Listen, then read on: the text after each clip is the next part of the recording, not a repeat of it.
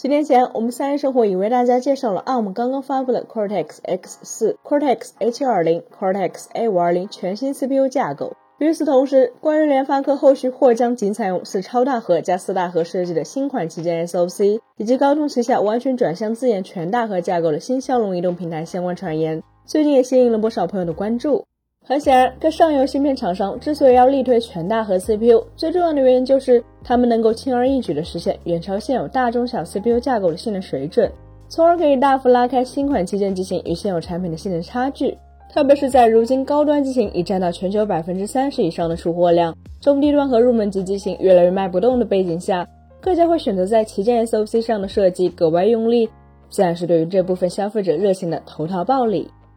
不过，我们也注意到，目前网络中也出现了一些担忧的声音。有观众担心，全大核的 CPU 设计过于激进，可能会导致新款旗舰机型的功耗表现不佳。此外，也有一部分人担心，手机厂商为了控制全大核 SoC 在实际使用中的发热问题，可能会有意将其限制在不高的运行频率上，或许会影响到实际负载下的单核性能。不得不说，这两种担忧其实都有着一定的技术合理性，但同时也表明有这些担忧的消费者。可能对于近年来的智能手机 SoC 设计和应用优化是缺乏一定了解的，所以这些担忧更像是一种基于经验的臆想，而非真正有价值的技术分析。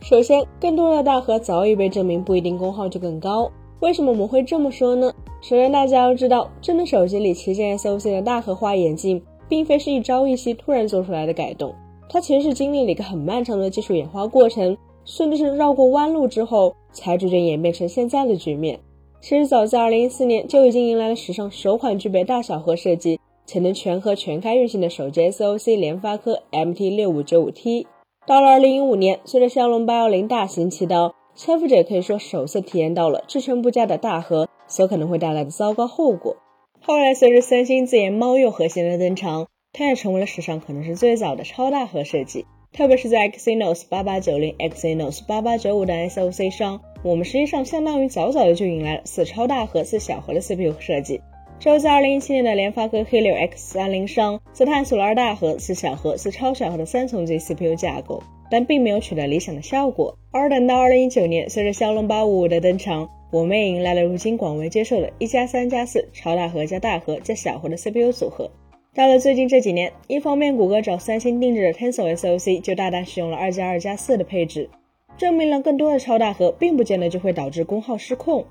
另一方面，第二代骁龙八的一加二加二加三四重级架构也同样大获成功，更进一步证明了更少的小核也不会导致能效比劣化，反而可以在很多重负载游戏里同时带来更高的性能和更低的功耗。其次，低主频的超大核也不一定会有性能问题。是的，我们有充足的实测数据可以证明，更高的大核比例在目前智能手机上完全可能不仅提高性能，同时还能降低功耗的。这是因为 CPU 的功耗并不仅仅取决于核心的大小，同时还与它们的实际运行频率有很大的关系。对于那些超大核、大核来说，由于它们拥有比小核高得多的效率，所以这使得在实际使用中，实际上可能仅需要低得多的运行频率就能满足相同 App 的性能需求。这一点不仅在智能手机 SoC 的 CPU 上成立。在电脑 CPU 上其实也是如此。一个很典型的例子就是酷睿 i9 幺三九零零 KS 与至强 W9 三四九五 X 的对比，前者拥有八大核、十六小核，大核主频高达六 G 赫兹，在默认情况下实际功耗可达三百二十瓦以上；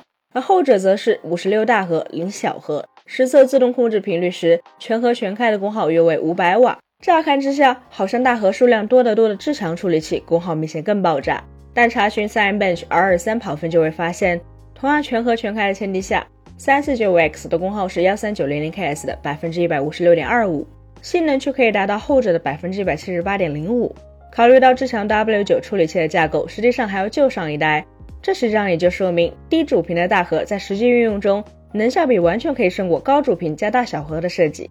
看到这里，可能有的朋友会说，这个例子实际上也证明了全大核能效比高的前提就是它运行在了明显低得多的主频上。在这样的前提下，低主频的大核处理器难道单核性能不会很差吗？确实，如果此时纯看单核跑分的话，业主评价超大核肯定是吃亏的。但问题就在于，智能手机的 CPU 和电脑 CPU 还有一个关键性的差异，那就是智能手机的 CPU 从中低端到旗舰级，绝大多数都采用了八核心的设计，而不像电脑 CPU 那样，不同级别的产品是依靠核心数量来拉开性能差距。这也就意味着，对于智能手机的应用生态来说，它们基本不会出现电脑上一些常用程序只吃单核性能的情况，而是普遍能够吃满多核性能。在这样的前提下，担心低频率加超大核设计会影响未来智能手机 SoC 的日常应用性能，显然也就毫无必要了。本期节目就到这里了，更多精彩大家可以关注我们三叶生活的官网和全平台同名账号查询更多信息。咱们下期再见，拜拜。